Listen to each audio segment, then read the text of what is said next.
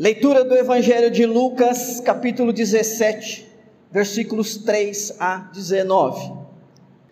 O texto que nós lemos é composto de duas exposições. A primeira exposição, 3 a 10, contém uma parábola ali contada por Jesus.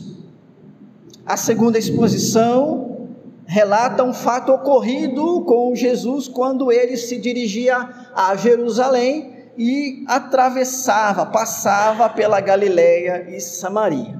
São dois parágrafos que estão em blocos diferentes no Evangelho de Lucas, mas que eu quero agora reunir e abordar os dois, embora sejam dois parágrafos em dois blocos, mas eu quero abordar os dois, porque nós vemos que há uma coisa em comum entre eles: a questão do agradecimento ou da gratidão. Então veja que no versículo 9 aparece ali agradecer, o mesmo ocorre, acontece no versículo 16, agradecendo.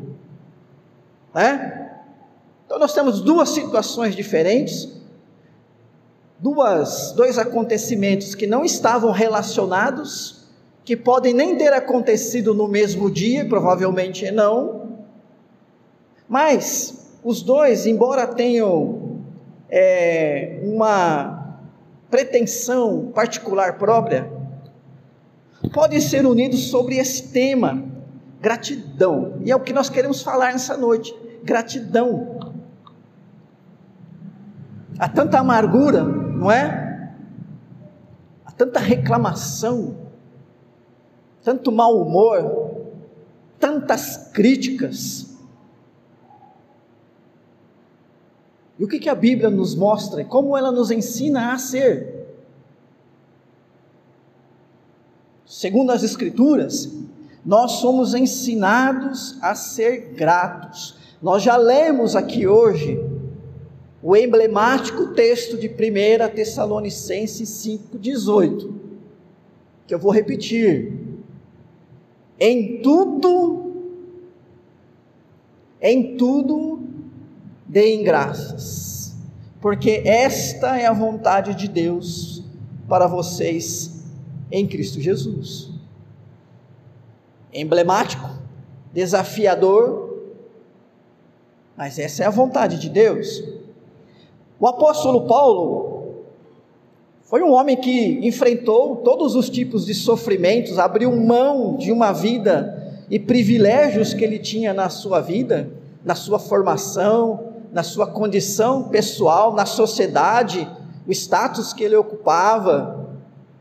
A história do apóstolo Paulo é a história de um homem abnegado, um homem quebrantado, como nós lemos aqui hoje, e um homem que passou privações, um homem que foi perseguido, que teve que fugir, um homem ah, que foi preso, e embora não esteja escrito nas Escrituras, há relatos históricos que são muito bem fundamentados, né? que mostram que ele morreu como um mártir. Foi morto pela sua fé, e esse homem, o apóstolo Paulo, que já deu-nos essas palavras em 1 Tessalonicenses 5, também disse aos Colossenses, capítulo 3, 15 e 17: Sejam agradecidos. Quando eu falo palavra do apóstolo Paulo, irmãos, nós entendemos que essa é a vontade de Deus porque ele fala da parte de Deus. Então o apóstolo Paulo ele não está dando uma sugestão, nem um conselho. Aqui é a exposição da vontade de Deus. Sejam agradecidos, ou seja, que a gratidão esteja aí no coração de vocês. E ele continua: e tudo o que fizerem, seja em palavra, seja em ação, façam em nome do Senhor Jesus, dando por ele graças a Deus Pai. Nós somos tão inteligentes, não é isso? Nós somos tão capazes. Nós passamos as 768 horas da semana fazendo alguma coisa. Claro, quando nós estamos dormindo, nós estamos fazendo algo, que é descansando. Olha o quanto nós fazemos. Fazemos em casa, fora de casa, fazemos para pessoas, fazemos por nós mesmos, fazemos por meio de técnicas, fazemos com palavras, com ações, e o apóstolo Paulo está dizendo: tudo que vocês fizerem, façam assim, ó, Deus, obrigado, eu agradeço ao Senhor, eu sou grato ao Senhor por isso que eu fiz. A questão é: será que nós podemos agradecer tudo o que fizemos? Porque certamente, se você ofendeu, machucou e prejudicou alguém, e quem sabe até a própria fé, como podemos dar graças a Deus por estas coisas? Então a gratidão, irmãos, irmãs, está relacionada à vida daquele que tem se colocado diante de Deus, entendendo que precisa fazer o melhor possível para poder em tudo dar graças a Deus. É isso que o apóstolo Paulo vai dizer também aos Colossenses, logo no capítulo seguinte, que nós lemos hoje, 4:2. Continuem a orar, vigiando em oração com ações de graças. Né? A gente tem que vigiar, nós precisamos de vigilância. Eu tenho que parar e olhar para mim mesmo e perceber: estou sendo murmurador, estou sendo rancoroso, estou sendo amargurado, estou fazendo as coisas com má vontade para prejudicar, ou estou deixando de fazer as coisas que eu deveria estar fazendo vigiando em oração.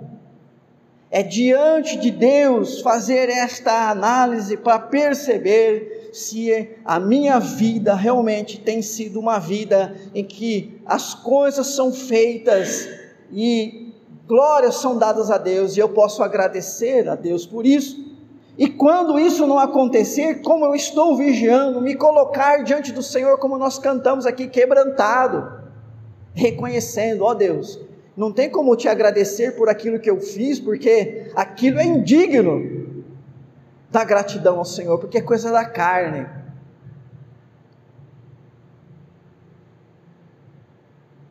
A gratidão, irmãos e irmãs, é um dom maravilhoso do Senhor. Você certamente já fez alguma coisa e sentiu gratidão no seu coração alguém que precisava de ajuda, ou quem sabe você foi grato porque alguém te ajudou. É até difícil traduzir em palavras o que é gratidão, mas podemos dizer que gratidão, que é uma atitude, é também um sentimento, é um sentimento muito bom. Quando a gente ajuda alguém, ou ajuda uma escola, ajuda trabalho, ajuda a sociedade, ajuda a igreja, ajuda um trabalho coletivo de ajuda. É uma coisa muito boa que a gente sente. Parece que a gente se sente realizado, não é? Dá vontade de cantar, dá vontade de contar para as pessoas. A mesma coisa quando nós somos beneficiados por alguém, quando nós recebemos um, um presente, quando alguém diz muito obrigado, não é? Muito bom. Então a, emoção, a, a gratidão é, um, é, uma atitude, a gratidão é um sentimento, mas a gratidão também é uma vontade, é uma vontade boa de agradecer alguém. E às vezes a gente fica até incomodado enquanto a gente não encontra alguém, porque a gente quer encontrar logo com a pessoa, falar logo com a pessoa, porque a gente quer agradecer. É como se fosse uma espécie de dívida nossa, né? Eu quero dizer para essa pessoa obrigado pelo que ela fez por mim. Né? Então essa vontade também. Então olha só como gratidão mexe com tudo. Mexe conosco e mexe positivamente. Aliás, irmãos e irmãs, se gratidão é da vontade de Deus, nós só podemos esperar benefícios, não é isso? Tudo que vem de Deus só pode trazer benefícios para nossas vidas. Então, se é a vontade de Deus que nós sejamos gratos, isso significa que ela é algo abençoadora. Que a gratidão me abençoa. Que ser grato vai me abençoar, porque é vontade de Deus. É vontade de Deus. E olha, nós de fato, pela experiência, e falo aqui agora com várias pessoas e todas têm experiência de vida, uma vez que as crianças que têm praticamente nenhuma experiência de vida estão nesse momento, né, lá no culto infantil. Então, nós sabemos o quanto essa atitude de gratidão é nobre, o quanto ela é curativa, transformadora. Quantas inimizades deixaram de existir porque as pessoas deixaram o rancor para serem agradecidas. Quantas amizades se constituíram e se tornaram grandes amizades, porque um soube dizer ao outro muito obrigado. E isso começou um vínculo. É uma coisa especial, uma coisa que vem de Deus. A gratidão é uma semente que nós plantamos e que vai gerar bênçãos nas nossas vidas. E se você sair do âmbito da palavra de Deus, se você sair da esfera religiosa e for procurar, ah, o que, que a ciência diz, o que, que a medicina diz sobre gratidão, você vai encontrar, de modo geral, palavras de estudiosos de entendidos no assunto que vão dizer que há uma intrínseca relação entre gratidão e felicidade, gratidão e vida saudável. Quem não tem a prática da gratidão, quem não é, cultiva a gratidão no seu coração, antes é murmurador, rancoroso, amargurado, aquele é pessoa que só tem crítica negativa, que só deprecia as coisas e os outros, essa pessoa, ela, se não está doente, ela vai ficar doente. Mas se ela, por outro lado, é grata, isso vai certamente ajudar a sua saúde emocional, a sua saúde física, a sua saúde espiritual e a sua saúde social, porque você prefere ser amigo de um queixoso, aquela pessoa que tudo ela reclama, qualquer assunto que você vai falar ela reclama, ou você prefere ser amigo de uma pessoa que tem uma visão mais positiva, mais construtiva, que consegue ver as coisas boas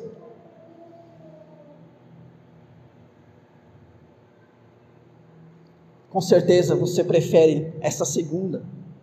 A gratidão, então, irmãos e irmãs, é a marca de uma vida saudável. Não dá para dizer que alguém tem vida saudável se ela é uma pessoa ingrata, queixosa, murmuradora. Mas aí você fala assim: ah, pastor, mas eu estou sempre dizendo muito obrigado. Sempre. Qualquer coisinha que me fazem, muito obrigado, muito obrigado. Nós aprendemos essa expressão desde pequeno, né? Os pais têm essa preocupação. Precisam ter.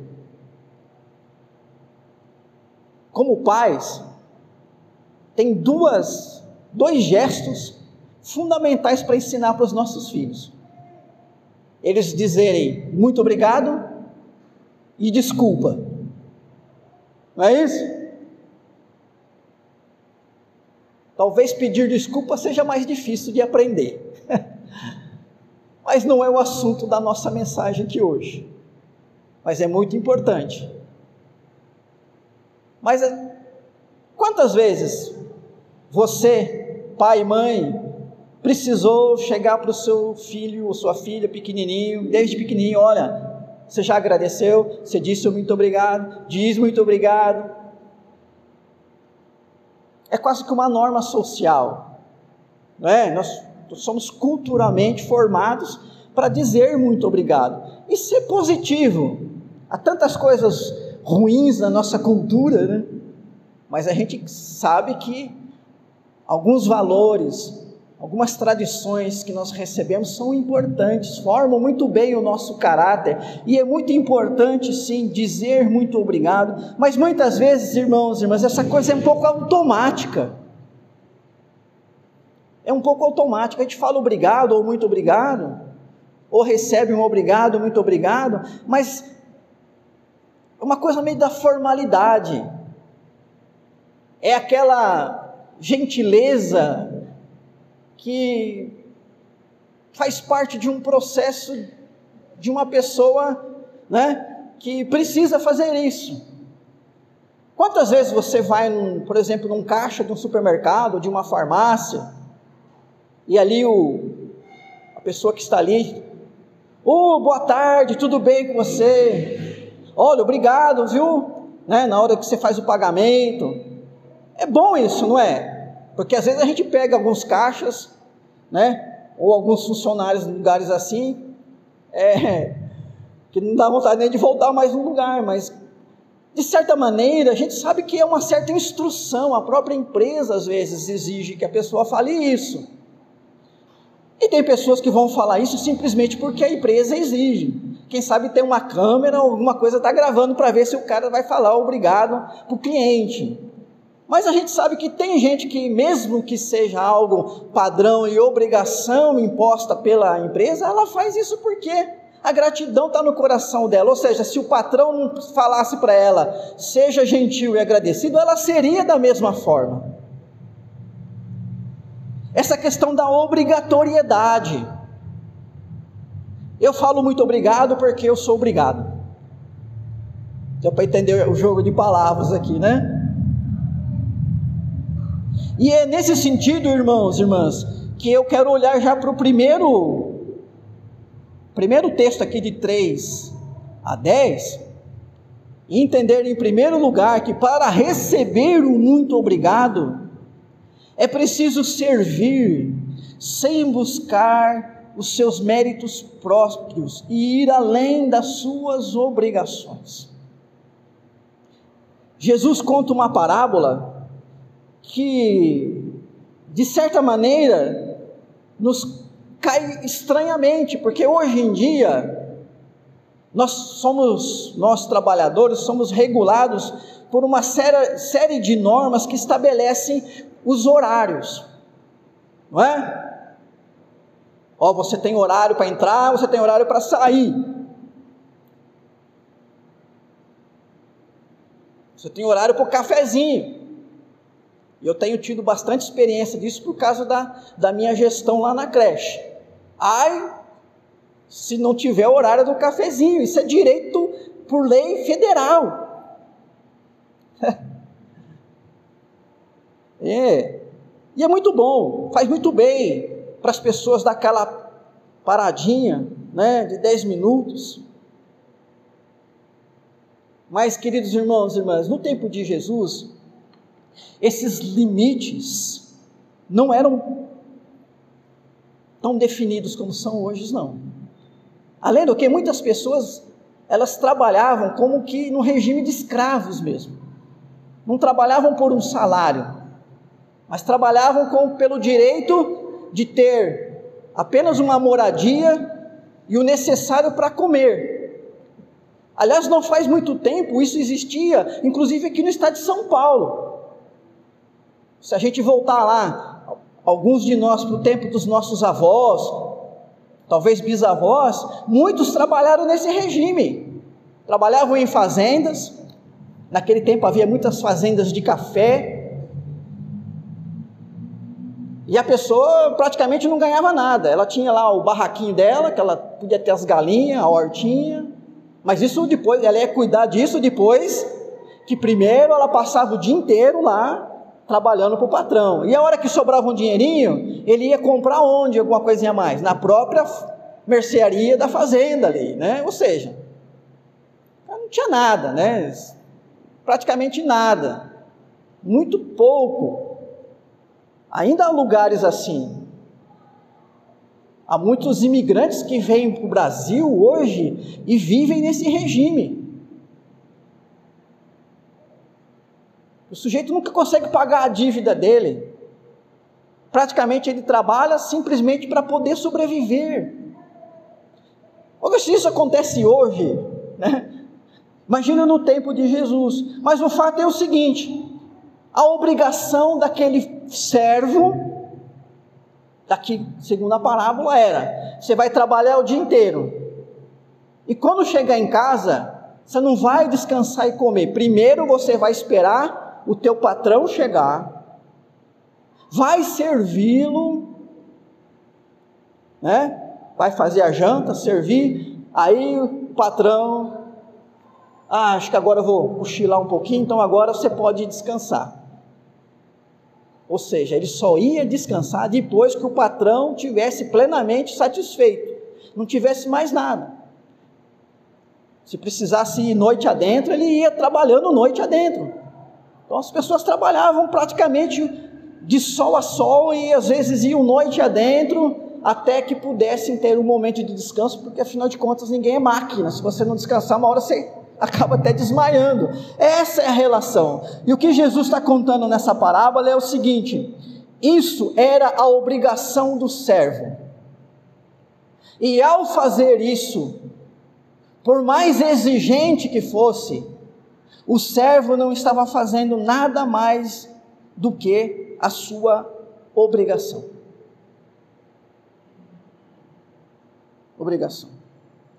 Por isso que Jesus vai dizer lá no versículo número 10, que é uma palavra muito forte. Jesus, em alguns momentos, ele nos trouxe palavras incisivas, porque ele diz assim: também vós, agora ele está aplicando, né? Aplicando. Depois de haver desfeito tudo quanto vos foi ordenado, dizeis: somos servos inúteis, porque fizemos apenas o que devíamos fazer. Qual é a mensagem desse texto, irmãos, irmãs? É não servir e fazer tão somente aquilo que é um dever. Não é viver somente com base no dever, na obrigação.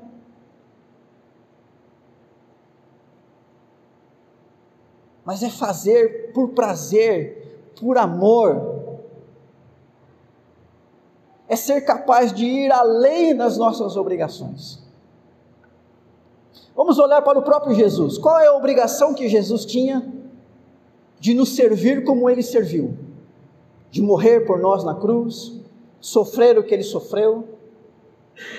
Qual a obrigação que Deus, o Pai, tinha de enviar o seu filho Jesus para morrer no nosso lugar? Nenhuma. Tudo que Deus fez, fez não por obrigação, por dever dele para conosco, porque não há dever nenhum dele para conosco. Mas a palavra de Deus diz que toda a motivação de Deus e de Cristo por nós é por amor.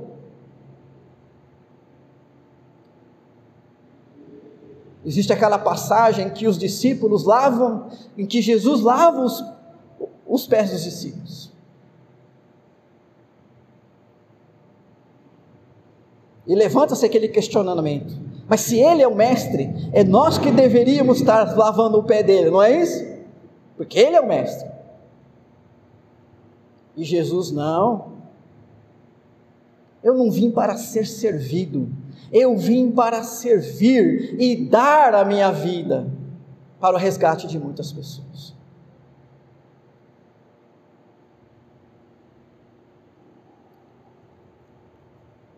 Muitas vezes, irmãos e irmãs, nós falamos esse muito obrigado, mas esse muito obrigado, ou recebemos esse muito obrigado, ou falamos esse muito obrigado, mas tudo que está acontecendo ali é apenas uma relação mercantilista, de troca de interesses, de cumprimentos de deveres.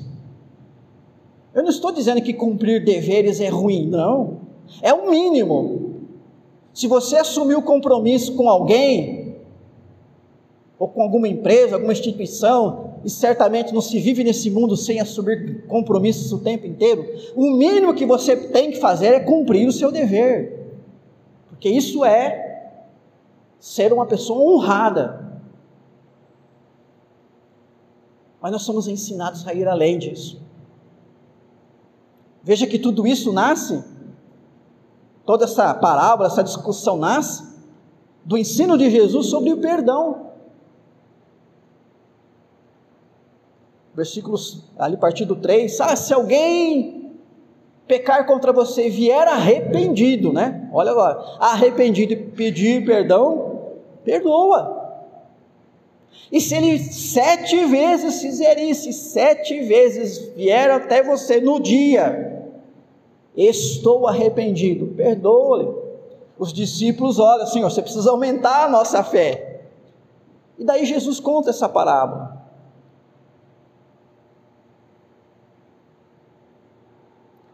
Sabe, irmãos, irmãs, para a gente servir ao nosso próximo e de fato fazer isso de coração agradecido, nós precisamos ir além da questão da obrigação e fazer isso pelo prazer de servir. Eu não precisava fazer é, tal ajuda para tal pessoa. Não havia nenhum dever, eu não tinha assumido nenhum compromisso, mas prazerosamente eu fiz isso. Eu não fiz porque exigiram que eu fizeram, fizesse, eu fiz porque eu quis fazer, e eu fiz com prazer, eu fiz com amor. Isso é coração agradecido.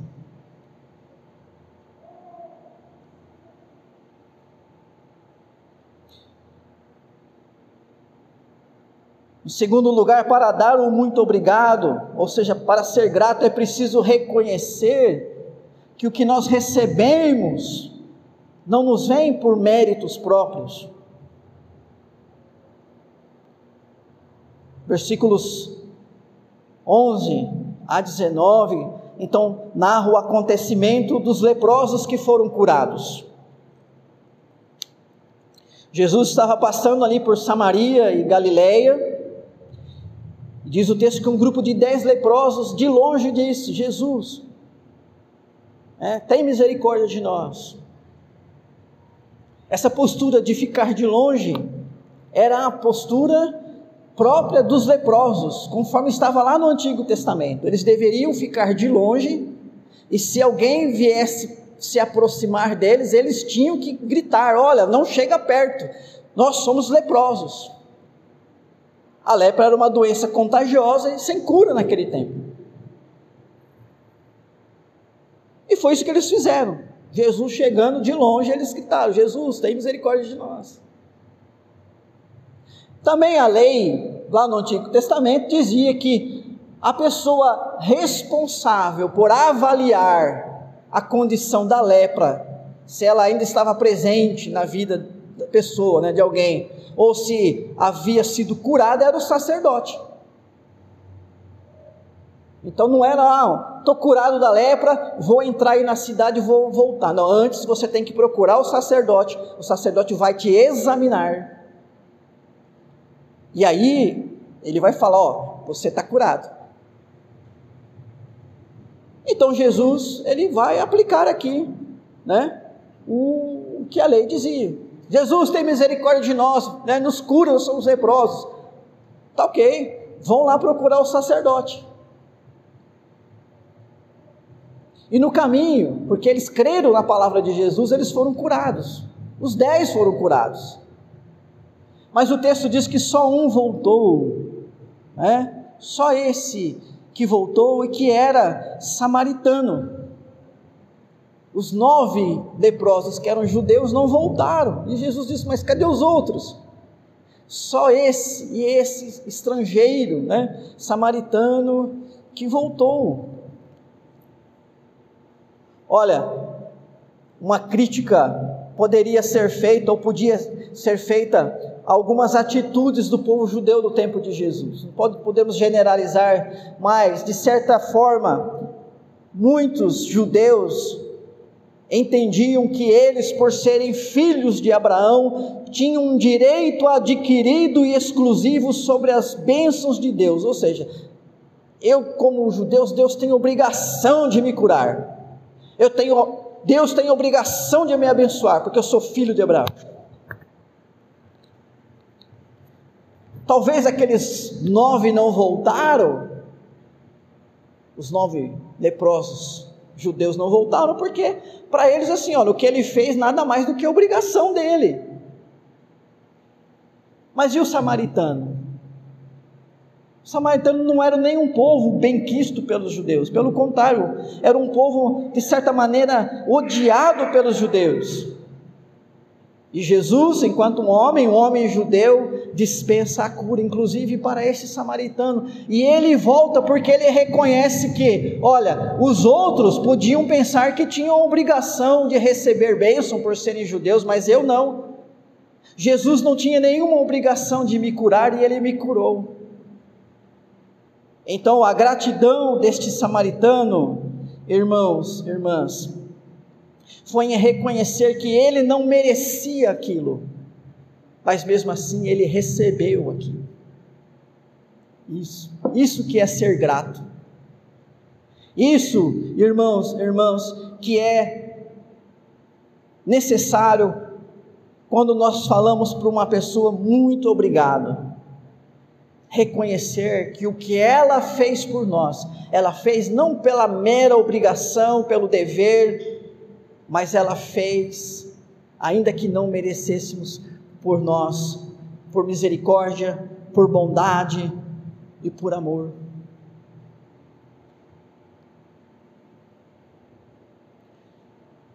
Eu quero te convidar a focar mais na bondade, misericórdia e amor das pessoas.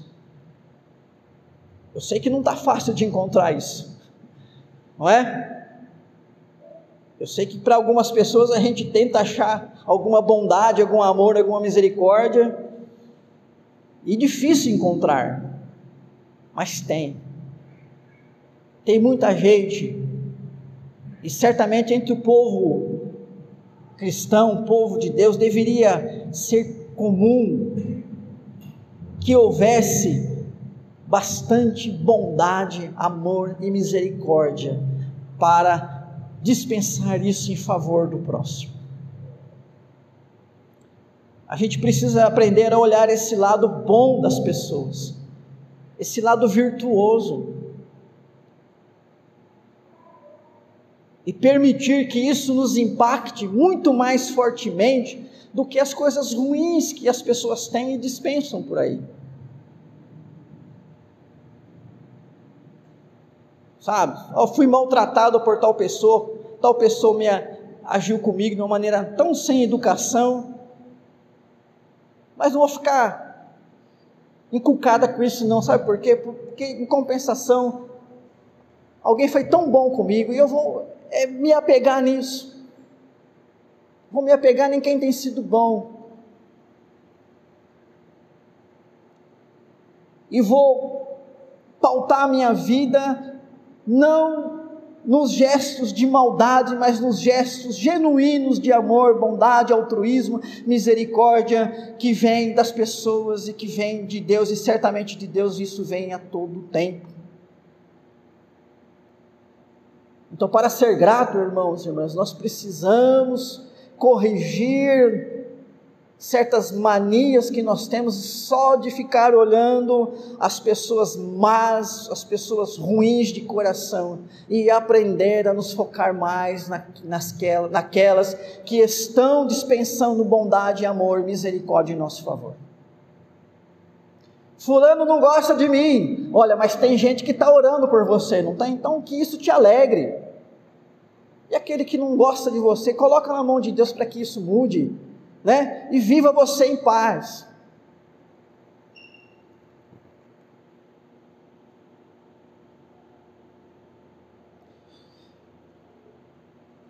Quero terminar dizendo que esse samaritano, ele foi curado integralmente. Versículo 19 diz que ele não só foi curado da lepra, mas ele foi salvo.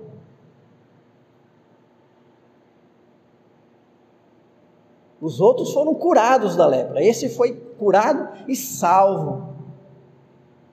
Ou seja, a cura não foi só de uma condição de uma doença física, ele teve a sua alma curada.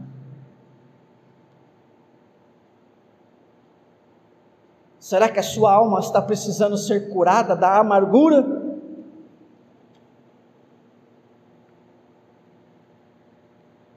Do rancor? Será que a sua boca está precisando ser curada da murmuração? Jesus tem esse poder, mas você precisa se colocar quebrantado na presença dEle.